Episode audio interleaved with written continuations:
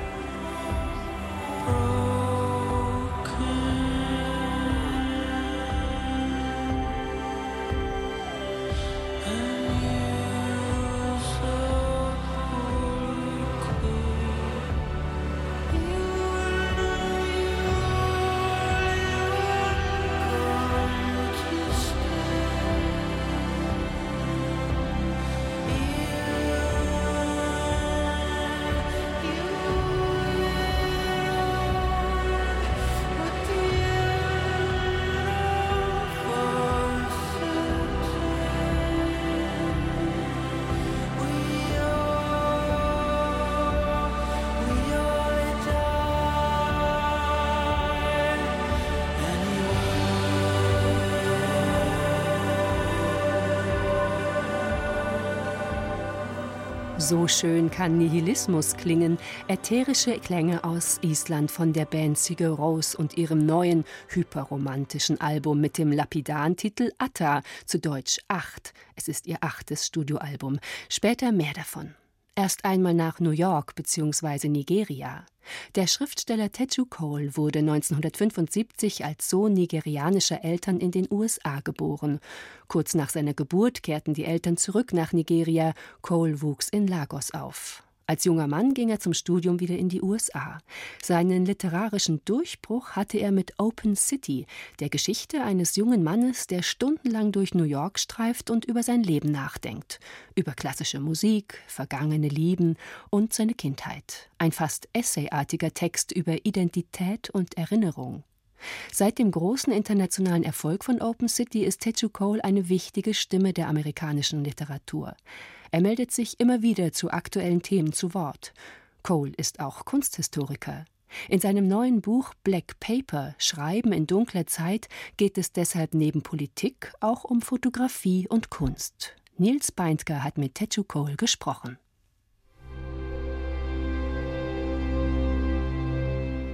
Der gebrechliche Körper schwebt zwischen Leben und Tod. Licht fällt auf ihn, rückt ihn ins Zentrum, verdeutlicht, hier geschieht Außergewöhnliches. Hier wird ein Mensch von den Toten auferweckt. Lazarus.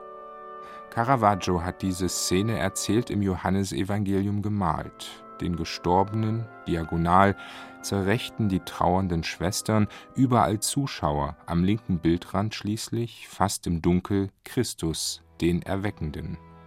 Das Gemälde hängt in einem Museum in Messina auf Sizilien. Dort saß Tejo Cole zum ersten Mal und bemerkte, es hatte ihn erwischt, wie ein Windstoß, ohne jede Vorwarnung.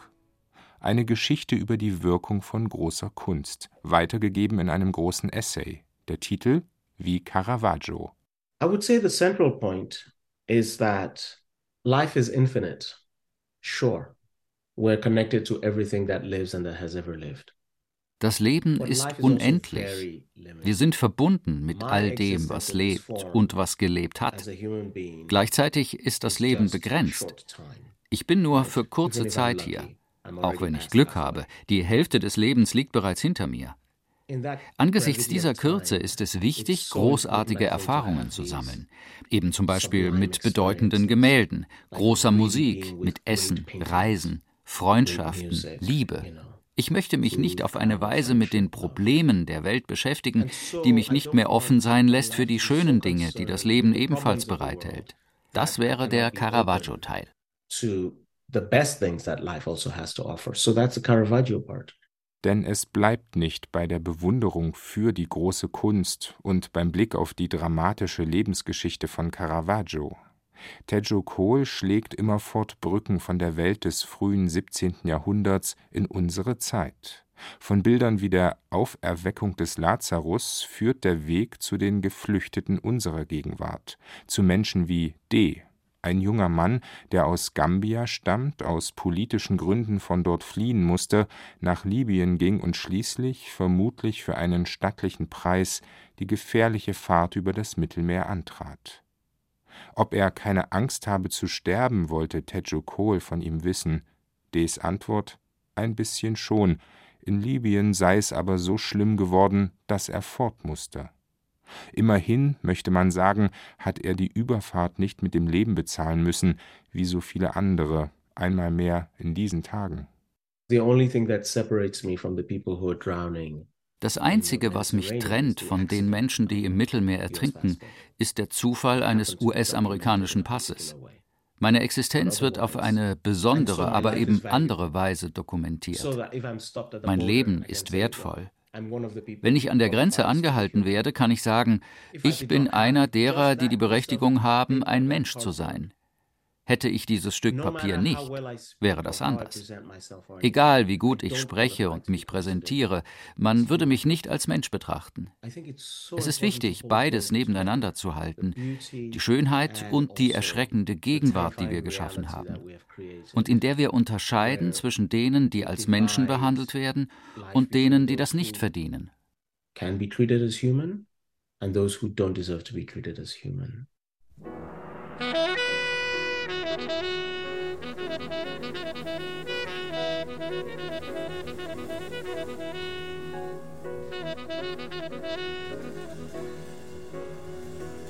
Black Paper heißt das Buch, in dem Tejo Cole, geboren 1975 in den USA, aufgewachsen in Nigeria im Land seiner Eltern, von Gegenwart, Welt und Kunst berichtet. Cole ist Schriftsteller, Fotograf und Kunsthistoriker. Und er ist ein großartiger Erzähler.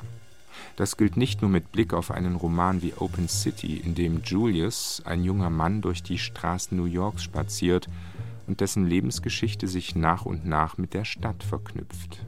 Das gilt auch für die in Black Paper versammelten Essays, biografische Skizzen, theoretische Erkundungen, Studien über das Werk wichtiger zeitgenössischer Künstlerinnen und Künstler.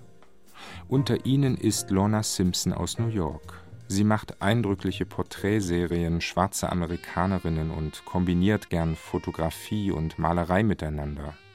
Okwui Enwesor, der ehemalige 2019 verstorbene Direktor des Hauses der Kunst in München, hat viel für die Auseinandersetzung mit ihren eindrücklichen Bildern in Europa getan. Ein Leitmotiv im Werk von Lorna Simpson sei die Freiheit, sagt Tejo Cole. I think in the general public sense, art is often treated as if it's a summary of what it's about. Oft wird die Kunst in einer zusammenfassenden Perspektive betrachtet. Es geht um das, womit sie sich beschäftigt. Viel schwieriger ist es, die unmittelbare Erfahrung in den Blick zu nehmen. Die Erfahrung, mit ihr in Berührung zu kommen, den Aufwand, Kunst zu machen. Dafür kämpfe ich. Ich will über die unmittelbare Erfahrung der Kunst sprechen.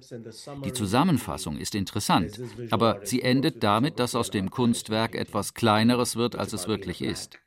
Im Fall von Lorna Simpson wäre die Zusammenfassung diese. Sie ist eine visuelle Künstlerin, die mit Fotografie, Malerei und Archivmaterialien arbeitet. Und die andere lautet, sie ist eine schwarze Amerikanerin. Und das klingt dann ein wenig nach einer erhobenen Faust. Das wird dann ganz schnell eine Art Propaganda. Und mich interessiert genau das, wie sie es vermeidet, nur als die Summe ihrer Kunst wahrgenommen zu werden. Sie ist die Erfahrung ihrer Kunst. Es geht um die Begegnung mit einem Menschen, der über Dinge Auskunft gibt, über die es meistens unmöglich ist zu kommunizieren. Das ist das wirkliche Zentrum. Jenseits dessen gibt es das Geschlecht, die Nationalität, die Lebensgeschichte. Und wir haben kulturelle Verbindungen. In einem viel tieferen Sinn ist das etwa ein Gespräch zwischen dem jamaikanischen Musiker Lee Scratch Perry, Lorna Simpson und Paul Cézanne. Es gibt eine Gesprächsebene, die tiefgründiger ist als bloße biografische Fakten deeper than the biographical facts. Für das Interview am Computer hat sich Teju Kohl eine weitere Gesprächspartnerin gewünscht, Anna Jäger aus Berlin. Sie ist Kuratorin, Herausgeberin und Übersetzerin und hat zusammen mit ihrer Kollegin Uda Strätling das Buch Black Paper ins Deutsche übertragen. Kohl beschäftigt sich in der Essaysammlung auch mit dem literarischen Übersetzen, beschreibt es als Mischung aus Analyse und Einfühlung, als Angelegenheit für Hirn und Herz.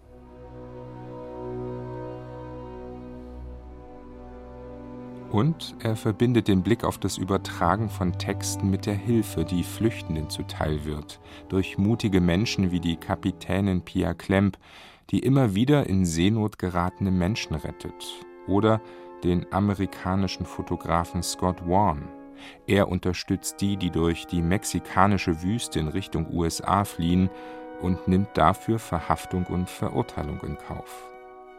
Es ist Teju Cole ein Anliegen, von den Gedanken seiner Übersetzerin zu erfahren, ihr zuzuhören. Tejus Texte, und das ist faszinierend, bringen uns dazu zu hören, das ist die Arbeit einer Übersetzerin, verantwortungsvoll hinzuhören und sich damit zu verbinden und auch in der Lage zu sein, Lorna Simpsons Kunst zu hören, so wie sie im Text geschildert wird, eben nicht nur als Leserin, sondern als Übersetzerin.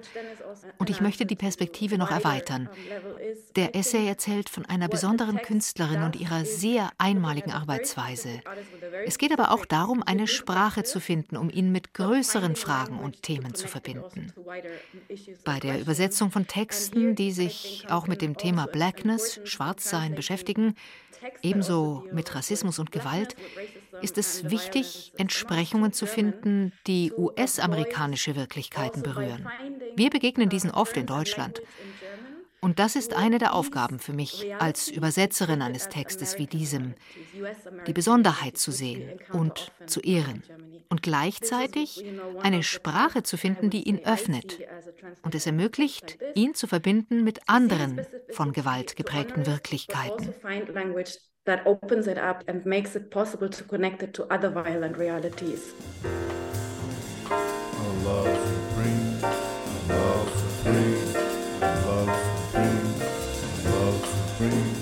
Viele der Texte von Tejo Kohl führen uns nicht nur dazu, genauer hinzuhören, wie Anna Jäger es beschreibt. Sie zeugen ebenso von einer enormen Weite des Denkens. Ein Essay mit dem Titel Wie schwarz ist der Panther berichtet von biografischen Erfahrungen, beginnend mit der Rückkehr aus Nigeria in die USA, in das Land der Geburt. Kohl beschreibt, wie er damals zum Afrikaner, zum anderen wurde unter anderem deshalb, weil in den USA kaum jemand die Stadt Lagos kennt. Ebenso schildert der Schriftsteller, wie er sich als Kind für Großkatzen interessierte und nebenher, Zitat, in Dinosauriern deletierte. Er erzählt von der Katze, die er selbst besaß, Mirabai, und schlägt diverse Bögen zu Rilkes berühmtem Gedicht über den Panther und zu einem weiteren mit dem Titel Die Ashanti ein hochproblematischer, weil stellenweise rassistischer Text. Dann zu den Black Panther in den Comics und zur gleichnamigen politischen Bewegung in den USA. Und immer weiter. Der Essay ist eine eindrückliche Reflexion über die Diversität des Schwarzseins. Wer künftig schwarz lernt, wird auch mich lernen müssen, schreibt der Joe Cole. Die Komplexität dessen, was man mit dem Wort Schwarzsein, Blackness beschreiben kann, lässt sich vermutlich nur ansatzweise erfassen. Der Begriff Black ist der herausforderndste. Es gibt so viele Schichten und Fallen, eben auch im Fall des Textes über den Panther Tierfallen. Es gibt eine rassistische Bildsprache, die da hineinspielt. Und dann wird es geweitet mit den Black Panthers, ebenso mit dem Marvel-Universum, den Superhelden. Wir, Uda Strätling und ich, mussten entscheiden, wo wir das englische Wort weiterhin verwenden und wo wir die deutsche Übersetzung benutzen, wo wir es groß und wo klein schreiben. Das sind heikle Entscheidungen. Und zum Glück war Teju sehr offen für einen Austausch mit uns. Es gab auch Fragen, bei denen eine einzige Lösung nicht möglich war. Den Titel Black Paper haben wir übernommen. Es gibt keine deutsche Entsprechung, die die damit verbundene, hochinteressante Historie abbilden kann. Sie führt zur Kunstgeschichte, ebenso zur Geschichte des Rassismus und der Gewalt. Das alles ist im englischen Begriff enthalten. Eine entsprechende deutsche Lösung gibt es nicht. Zur Vielschichtigkeit der Bedeutung des Wortes Schwarz und zu den Erkundungen von Kunst und eigener Lebensgeschichte kommt beständig der Blick auf die Gegenwart. Seinen Essays hat Tejo Cole den Untertitel Schreiben in dunkler Zeit gegeben. Es wird vielfach erfahrbar, was er mit dieser Gegenwartsbeschreibung meint. In den Geschichten von Geflüchteten wie D., der Sizilien erreicht hat, nach der lebensgefährlichen Passage über das Mittelmeer. Ebenso in der Beschreibung einer Fotografie, die die Mexikanerin Julia Leduc an der Grenze ihres Landes zu den USA gemacht hat. Sie zeigt einen Vater und seine vierjährige Tochter, tot. Beim Versuch, den Rio Grande zu durchqueren in der Hoffnung auf ein Leben in Würde, sind beide ertrunken. Tejo Cole erzählt die Geschichte hinter dieser Fotografie und verbindet sie mit der rigiden Politik der Vereinigten Staaten gegenüber Migranten aus der Mitte und dem Süden Amerikas. Bilder wie diese, schreibt er, seien keine Fenster, sondern Spiegel. Wir schauen in sie hinein und was sie uns zurückwerfen, ist etwas Ungeheuerliches und nur schwer mit uns selbst zu vereinbaren. Die Auseinandersetzung mit der dunklen Zeit verlangt nach einer ethischen Position, einer klaren Haltung. And I think this is also connected to something that Rebecca Solnit has Es gibt auch eine Verbindung zu den Gedanken, die Rebecca Solnit in Auseinandersetzung mit Virginia Woolf formuliert hat. Über Woolfs Gedanken, die Zukunft sei dunkel. Das heißt nicht, dass die Zukunft schlecht ist. Dunkel heißt, wir wissen es nicht. Es gibt Möglichkeiten. Vielleicht sind sie gut, vielleicht schlecht. Vielleicht sind sie überraschend. Vielleicht gibt es dort Lösungen für uns. Für mich war das lange ein großer Trost, die Idee, die Zukunft sei dunkel. Vielleicht ist das das zentrale Ethos des Buches, dass wir sagen können, einige Dinge sind dunkel und das ist im Augenblick in Ordnung. Und dann wird das Wort dunkel auch zu einer Metapher. Viele Menschen in der Kunstwelt, die nicht weiß sind, gehören Minderheiten an. Sie stehen nicht im Zentrum. Wir müssen nicht alles erklären. Wir müssen unsere Humanität nicht beweisen. In diesem Sinn ist die Metapher hilfreich hilfreich. So in that sense, the metaphor is helpful. Ausgehend von der Geschichte der Resistance, von der Widerstandsbewegung im besetzten Frankreich, skizziert Tejo Cole weitere Grundzüge einer Haltung, um auf die dunkle Zeit zu reagieren. Dazu gehört auch ein eindringlicher Aufruf zum Widerstand durch Verweigerung. Verweigert die Kommentarspalten, schreibt Tejo Cole etwa, ebenso verweigert Nostalgie und weigert euch, die Notlagen der Inhaftierten, der Gefolterten und Abgeschobenen zu ignorieren. Hinter diesen Forderungen ist ein tiefer Humanismus zu entdecken. Der Schriftsteller und Fotograf lotet in seinen Essays Kunst, Welt und Gegenwart aus und ermuntert die, die ihm lesend folgen, nicht zu verzweifeln an einer in vieler Hinsicht bedrückenden Zeit, sondern eben sich zu wehren und zu weigern. Wenn man euch sagt, ihr könnt euch nicht weigern, weigert euch auch dann, schreibt Teju Kohl. Er weiß, es gibt immer eine Alternative. Nils Beindger über Teju Cole und seinen Essayband Black Paper, erschienen im Klassen Verlag, übersetzt von Anna Jäger und Uda Strätling. Sie hören Bayern 2 das Kulturjournal. Und hier noch einmal Sigur Rose, die gefeierte Post-Rock-Band aus Island. Fast 10 Millionen Alben haben die Musiker bisher verkauft. Die aktuelle Tour mit einem Symphonieorchester war innerhalb weniger Tage ausverkauft. Hier Ilur, Wärme, mit dem wunderbaren Falsettgesang von Jon Thor Birgesson, der hier wie Nebelschwaden aus dem Tal aufsteigt.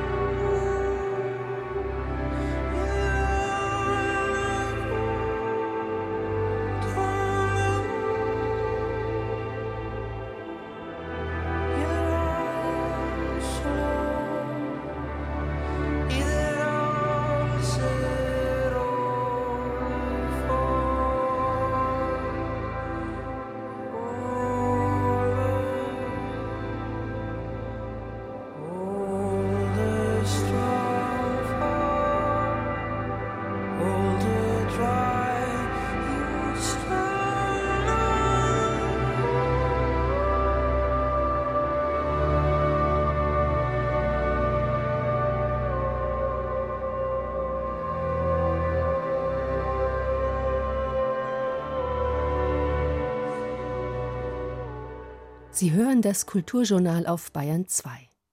Die Volksrepublik China ist in aller Munde.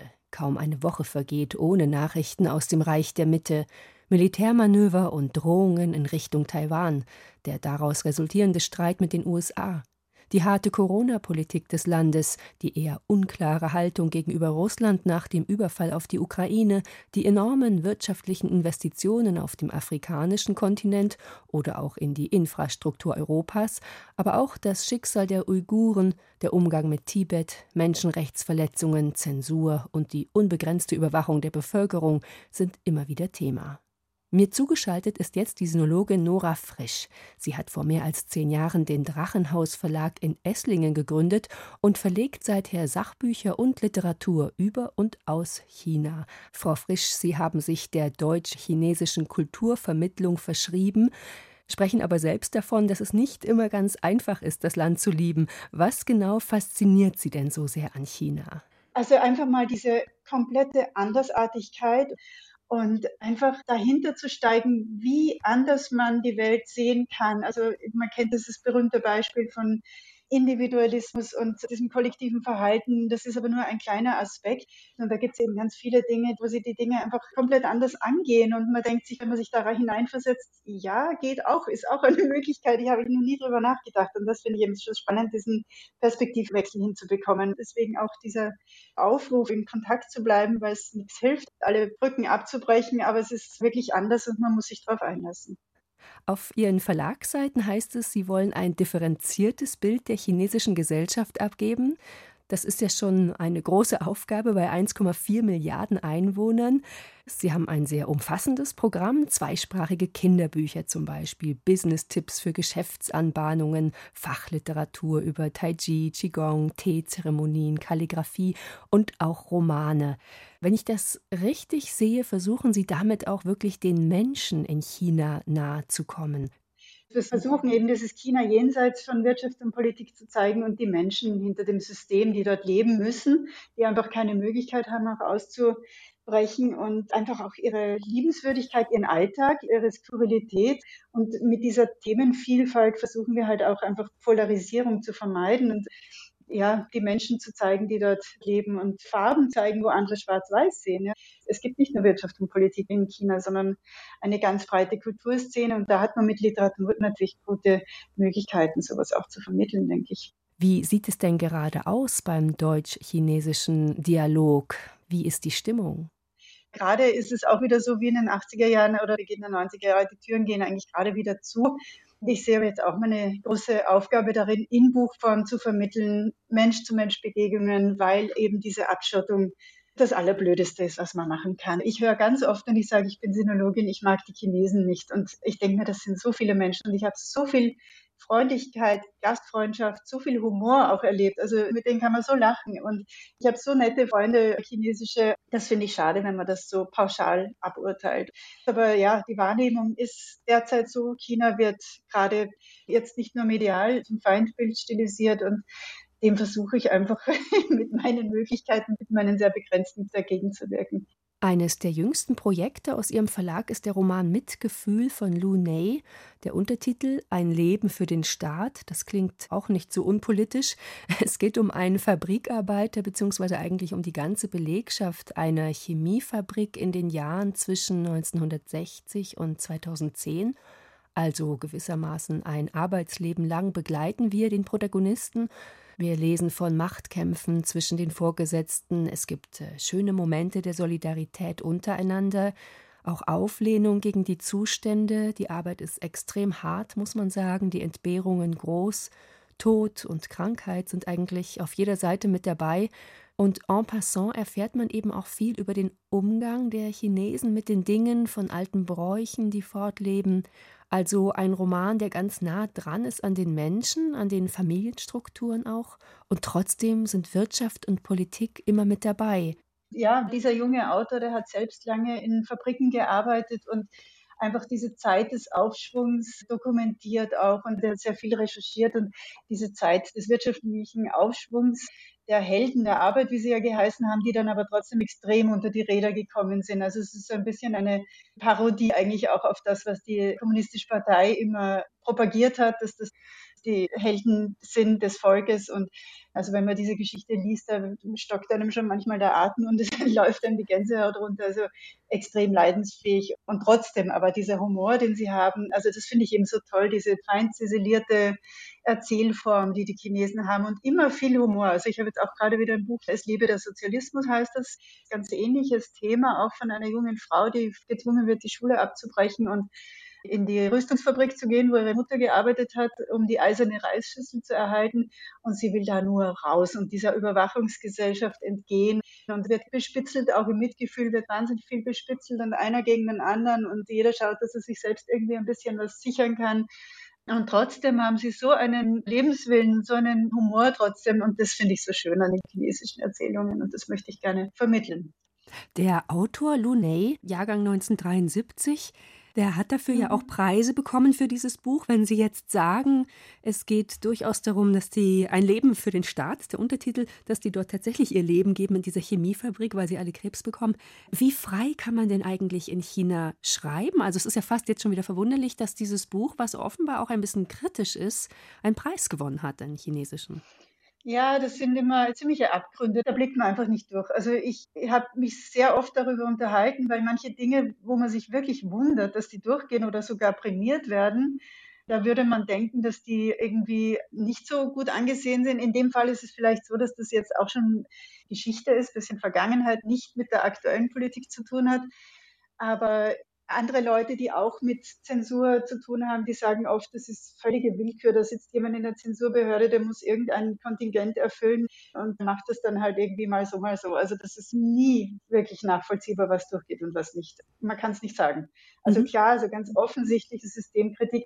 Trotzdem, ich habe mit einer jungen Autorin gesprochen, die hat eine Kurzgeschichte geschrieben. Stadtleben heißt das Buch, veröffentlicht worden und die war mal in Deutschland auf Lesereise und die hat gesagt, ja, also als Frau erst recht, man lernt sehr viel zwischen den Zeilen auch auszudrücken. Man muss den Hintergrund kennen und da sehe ich halt auch eine Aufgabe in der Verlagsarbeit, dass man da ein Vorwort schreibt. Das hat die Frau Linnemann, die Übersetzerin von Lunay, für Mitgefühl auch geschrieben, dass man das einordnen kann. Sie sprachen jetzt davon, das steht so zwischen den Zeilen. Ich habe mal gehört, die chinesische Sprache an sich ist so nicht vage, aber dehnbar, also großzügig mhm. interpretierbar. Stimmt das, ja? Ja, es gibt ganz, ganz viele Schriftzeichen, aber nicht sehr viele Silben. Das heißt, auf eine Silbe kommen immer ganz viele Schriftzeichen. Das heißt, man kann die Sache eben auch mit einem anderen Schriftzeichen darstellen, das gleich klingt, aber anders ausschaut und von der Zensur eben nicht, von diesen Suchmaschinen nicht sofort gefunden wird. Und da sind die unglaublich erfindungsreich. Also ein Beispiel ist Deng Xiaoping. Xiaoping klingt genauso wie kleine Flasche. Und da haben die damals als Protest kleine Flaschen geworfen. Also da war dann allen klar, wer gemeint ist. Das einfach nur als Beispiel, ja, dass einfach mhm. solche Umschreibungen mit anderen Zeichen und mit anderen Schriftzeichen, mit anderen Worten möglich sind. Und da sind die unglaublich kreativ. Und das ist immer so ein Katz-und-Maus-Spiel zwischen den Netznutzern oder den Bürgern und der Politik. Und Ende letzten Jahres Demonstrationen mit weißen, unbeschriebenen DIN A4-Blättern, die da als mhm. Protest gegen die Corona-Maßnahmen hochgehalten wurden, das war ja auch aus Sicht der Regierung ganz nah dran am Chaos, oder? Also da war eine große Angst schon da. Ja, ja, ja, da haben die die Bogen wirklich überspannt. Also man kann einfach Menschen nicht einsperren und die Türen zunageln mhm. und dann Leute verbrennen lassen. Also das war ja dann letztlich der Auslöser, dieser Unfall. Da sieht man, was die Menschen mitgemacht haben dort vor Ort. Also das wurde hier gar nicht so kommuniziert und was da einfach auch im Netz abgegangen ist, da war unglaublich viel Kritik an der Regierung und das war schon die ganze Zeit. Also da sind Leute reinweise auch abgeführt worden und eingesperrt worden für das, was sie da geschrieben haben. Und es gibt unglaublich vielen zivilen Mut auch in China. Das bekommt man hier ja auch nicht so mit. Und das war dann letztendlich der Tropfen, der das fast zum Überlaufen gebracht hat. Und da haben sie dann die ganz strikten Regelungen aufgeweicht, weil sie gesagt haben, okay, also das ist jetzt wirklich gefährlich. Also da hat man auch schon gedacht, jetzt passiert wieder was. Also es war so ein bisschen die, ja, wie 89, dass man sich gedacht hat, jetzt tut sich was, aber das haben sie dann schnell wieder in den Griff gekriegt und es gab sicher eine Verhaftungswelle auch wieder im Nachhinein. Gleichzeitig kann das ja auch sehr bekräftigend wirken für die Kritiker, dass etwas passiert ist, nachdem sie offen kritisiert haben, was ihnen eben nicht gefällt. Also haben Sie das Gefühl, es könnte vielleicht auch gerade in der jüngeren Generation jetzt dieser Mut wachsen, öfter was zu sagen? Oder inwieweit ich fühlen sich Chinesen überhaupt eingeschränkt oder unzufrieden mit der Führungsriege? Ja, das ist immer so ein bisschen ein zweischneidiges Schwert. Also die Menschen haben sehr viel Komfort dazugewonnen seit der Kulturrevolution. Also wenn man sich mit älteren Menschen unterhält, die wirklich die Zeit des Mangels mitbekommen haben und dann, was sie sich jetzt alles, also wie ich dort studiert habe zu Beginn der 90er Jahre, da hatten die Leute einfach nichts. Ja. Wenn man ein Fahrrad gehabt hat, war es schon toll. Und jetzt in der Zwischenzeit haben die ihre eigenen Wohnungen voll ausgestattet, was man auch von unserem Komfort her kennt. Teilweise mussten die halt wirklich in der Gasse dann aufs Gemeinschaftsklo gehen und so weiter. Und jetzt haben die fließendes Wasser in der eigenen Wohnung. Natürlich geht es ihnen besser und das schreiben sie der aktuellen Politik zu. Und da kann man es ihnen jetzt auch nicht verdenken, dass sie sagen, ja, es ist besser geworden. Und es wurden ganz, ganz viele Menschen aus der Armut geholt und vom Hunger weg. Da kann man ihnen jetzt nicht verdenken, dass sie sagen, mir geht es besser, was will ich mehr? Aber natürlich jetzt Intellektuelle und Studenten, die einfach schon sehen, dass sie nicht sagen können, was sie wollen. Aber das ist ein relativ kleiner Prozentsatz trotzdem. Also das macht ein Prozent, glaube ich, der chinesischen Bevölkerung aus. Ist immer noch genug. Die sehen das schon, aber das ist halt schon so, dass die dann auch wissen, was es bedeutet, wenn man den Mund aufmacht. Das sagt die Sinologin und Verlagsgründerin Drachenhaus Verlag Nora Frisch über die chinesische Gesellschaft. Vielen Dank für das Gespräch, Frau Frisch, und alles Gute für Sie und Ihren Verlag. Vielen Dank. Ich habe mich zu bedanken.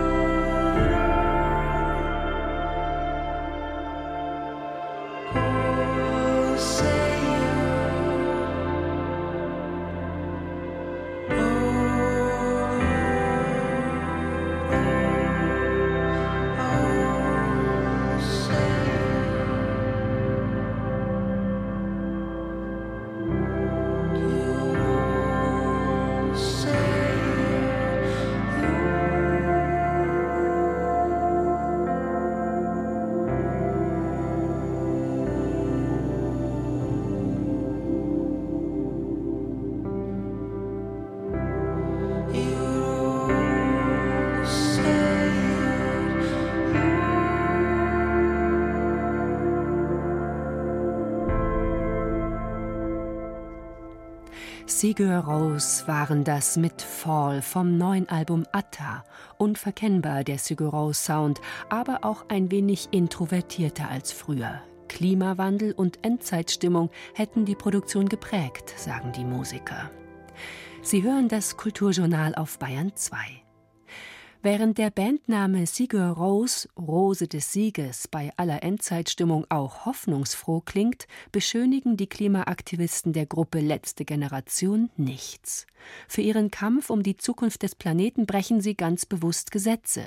Wir kennen die Bilder von Menschen, die auf der Straße sitzen, eine Hand auf dem Asphalt angeklebt, von Demonstranten, die im Museum Tomatensuppe auf Meisterwerke der Kunst werfen. Wir kennen aber auch ganz andere Bilder der Gruppe, auf Talkshow-Bühnen zeigen sich die offiziellen Sprecherinnen der letzten Generation als Traum jeder Schwiegermutter. Adrett gekleidet, eloquent und stets freundlich im Ton wiederholen sie mantraartig ihre Minimalforderungen nach Tempolimit und 9-Euro-Ticket. Dabei lassen sie sich nie, aber auch wirklich nie provozieren. Doch wie geht das zusammen? Gesetze brechen und zugleich als Galionsfigur der Höflichkeit auftreten? Tobias Stosiek hat die Talkshow-Auftritte genauer angesehen. Carla Rochel ist bei uns von der sogenannten letzten Generation. Markus Lanz im November letzten Jahres. Es geht um die Klimaproteste, natürlich. Die letzte Generation steht im Kreuzfeuer der Kritik. Die sogenannten Klimakleber die mit Klebstoff und Kartoffelbrei der Kunst an den Kragen wollen, die den gemeinen Pendler in den Wahnsinn treiben mit ihren Sitzblockaden und die den Intellekt von Alexander Dobrindt zu der Prognose zwingen, hier sei eine neue RAF im Entstehen. Will sagen, Terroristen im Anmarsch, Chaoten, Straftäter, denen der Rechtsstaat mit der ganzen Härte des Gesetzes begegnen soll. Nein, begegnen muss, denn klar, wehret den Anfängen. Der spinnt wohl oder was, ja? Die Leute kommen alle von Arbeit und wollen arbeiten gehen. Die haben Termine. Und du stehst hier. Stellst für irgendwo hier auf dem Platz, dann kannst ich kann du demonstrieren. Ich kann verstehen, aber ich würde mir wünschen, dass Sie das jetzt hier nicht direkt vor mir machen, bitte. Und warum nicht? Weil ich mich ein bisschen bedrängt fühle von Ihnen. Es gibt eine auffällige Diskrepanz in diesem Stimmungsbild. Man könnte auch sagen, einen merklichen Temperaturunterschied. Denn während die Debatte um die Klimaproteste hochkocht, bleibt es in ihrem Zentrum angenehm kühl. Inmitten der Hitze regiert die Kälte. Ich habe schon mehrere Nächte in den Zellen bei der Polizei verbracht. Ich bin seit Anfang des Jahres mit dabei. Ich gehe mit immer mehr Menschen auf die Straße. Ich habe häufig Das ist Carla Rochel, 21 Jahre alt und Sprecherin der letzten Generation. Ruhig und aufrecht sitzt sie im Fernsehstudio. Die Hände im Schoß gefaltet, den Blick fest auf Markus Lanz gerichtet, erklärt sie sich. Erklärt, wieso sie und ihre Mitstreiterinnen tun, was sie tun und in Kauf nehmen, was sie in Kauf nehmen. Ganz die Verkörperung von Rationalität.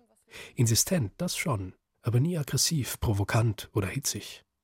Und damit ist sie nicht allein. Habituell sind sich die Klimaaktivistinnen ziemlich ähnlich, egal ob Carla Rochel, Carla Hinrichs oder Luisa Neubauer im Studio sitzen. Jedes Jahr wächst die Lücke von dem, was wir politisch machen müssen und dem, was politisch gemacht wird. Jedes Jahr wird es unwahrscheinlich, dass wir die gefährlichen Kipppunkte im Klimasystem noch verhindern.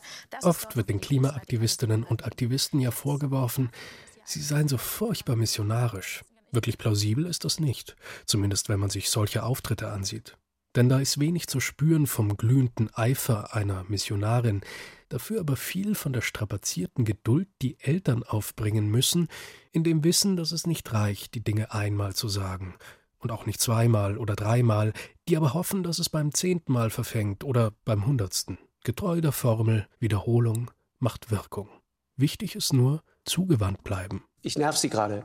Ja, ja weil Sie, wir können uns nicht an ein so schnell veränderndes Klima anpassen. Doch. Was die Wissenschaftler Fast scheint es, als spüre Markus Lanz diese Rollenumkehr, wenn er versucht, Aktivistinnen, hier wieder Carla Rochel, bei ihrer Jugend zu packen das Politische sozusagen ins Persönliche zu ziehen und so die Rollen wieder zurechtzurücken. Sie sitzen hier mit 20, Sie müssten optimistisch sein. Sie müssten So eine Reaktion ist kein Einzelfall. Auch wenn die Klebeaktionen wesentlich hochtouriger durch den medialen Wolf gedreht werden, auch die kühle Rationalität, die Ernsthaftigkeit der Klimakämpfer ist immer wieder ein Stein des Anstoßes. Der Authentizitätsvorbehalt von Markus Lanz ist nur ein Beispiel dafür. Ähnlich beliebt ist der Vorwurf des Missionarischen, wir hatten es schon. Nicht umsonst hat der Spiegel schon vor Jahren Greta Thunberg als Mutter Teresa porträtiert. Dazu passt dann auch die dritte Spielart der Kritik, die sich aus der Warte des Drüberstehers heraus fragt, warum die denn alle so humorlos sind. Tja, warum wohl? Gute Frage eigentlich. Allerdings nur dann, wenn man sie nicht psychologisch stellt, wenn man sie nicht dazu benutzt, sich über die Aktivistinnen zu mokieren, vom Politischen abzulenken, indem man ihnen persönliche Defizite unterstellt.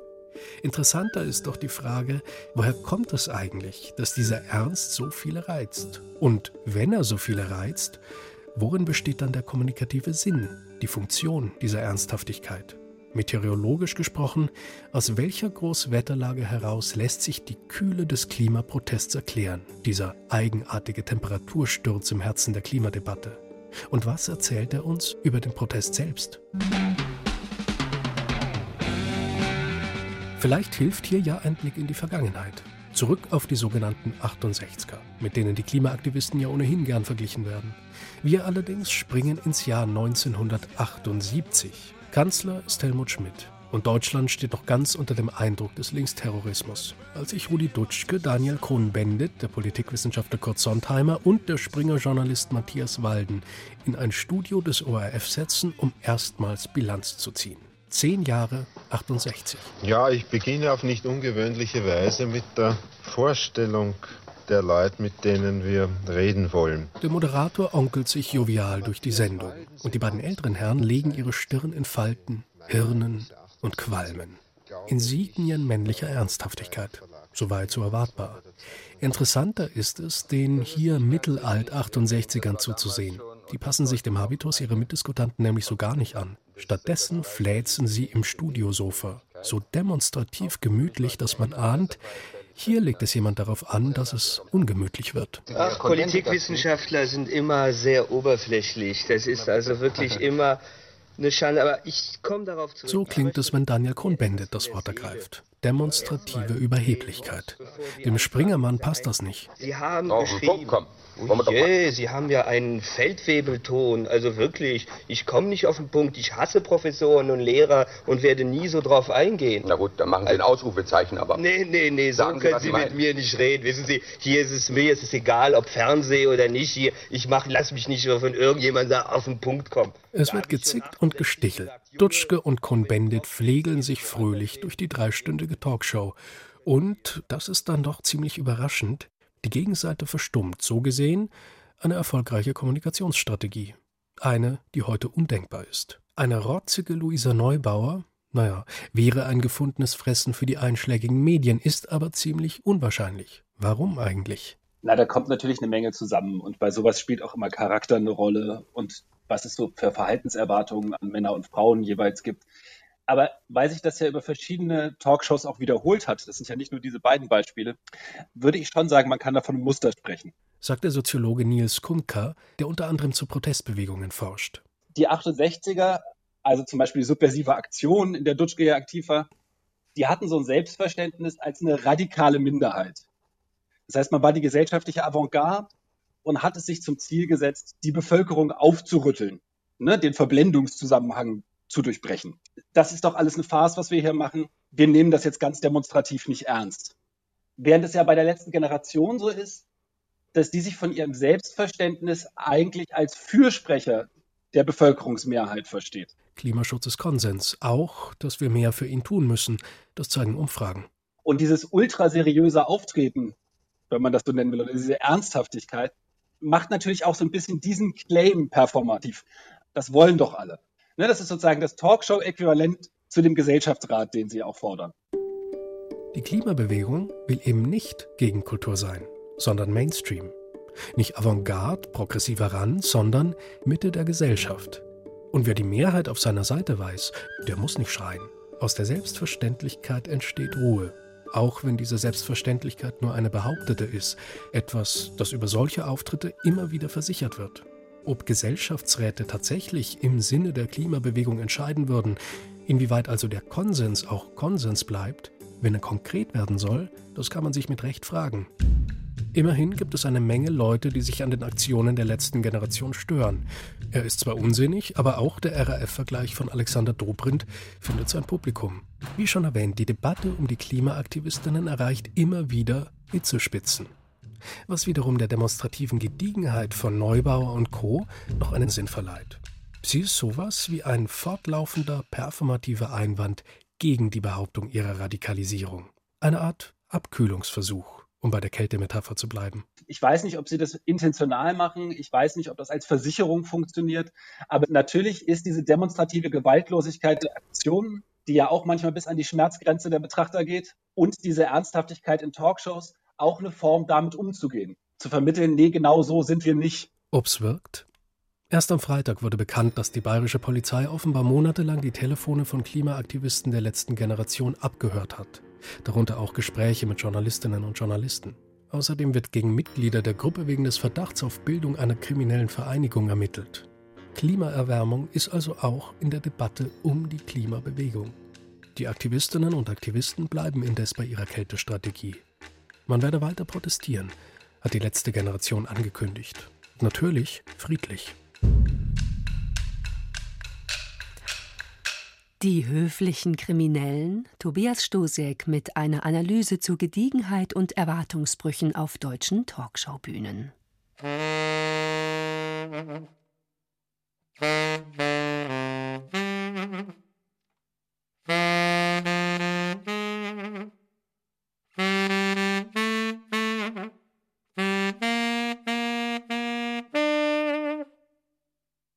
Zum Ende der Sendung möchten wir noch einen der renommiertesten deutschen Jazzmusiker ehren. Der Saxophonist Peter Brötzmann war ein Pionier des europäischen Free Jazz. Der gelernte Grafiker hatte als Assistent von Fluxuskünstlern wie Namjoon Paik in den frühen 60ern mitbekommen, dass in der bildenden Kunst größere Freiheiten herrschten als in der Musik. Diese Form der Selbstbestimmung setzte er dann in brachialen Klang- und Geräuschattacken um.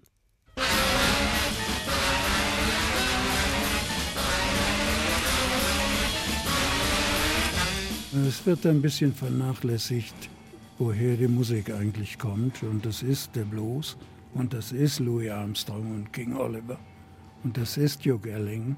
Heute ist es für die meisten Schul- und Konservatoriumleute vielleicht nur ein technisch und ästhetisches Problem, aber die Musik, die kommt ja woanders her. Die kommt ja aus dem ganz alltäglichen Bullshit, mit dem man jeder von uns zu tun hat. Das ist ja auch ein internationaler Bullshit. Das hat mich eigentlich immer an der Sache fasziniert. Am Freitag wurde bekannt, dass Peter Brötzmann, sanfter Rebell des freien Saxophonspiels, in Wuppertal im Alter von 82 Jahren gestorben ist. Damit geht das Kulturjournal für heute zu Ende. Julie Metzdorf verabschiedet sich im Namen des Teams. Die Sendung finden Sie zum Nachhören im BR Podcast Center. Musik